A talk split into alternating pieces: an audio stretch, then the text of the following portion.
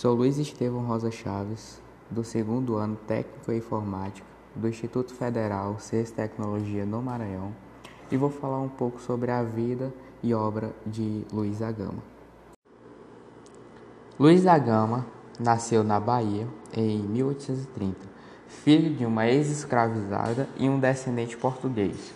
Aos 10 anos, ele foi vendido pelo seu próprio pai para sanar dívidas de jogos. Aos 17 anos, Luiz da Gama ele consegue a sua alforria após provar que era um homem livre, após aprender a ler e escrever. Foi jornalista e poeta.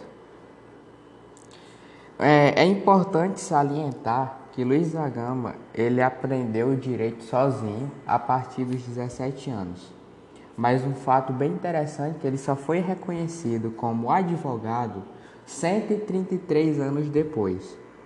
Muitos dos advogados e historiadores hoje em dia o consideram como o maior advogado da história. Luiz da Gama até conseguiu é, ter acesso à faculdade, mas por conta de sua etnia ele acabou sendo expulso. Ele também teve suma importância no movimento abolicionista, pois ele dava credibilidade e influenciava as pessoas a aderirem a esse movimento. Luiz Agam morreu aos 52 anos em 1888 devido a uma complicação de diabetes.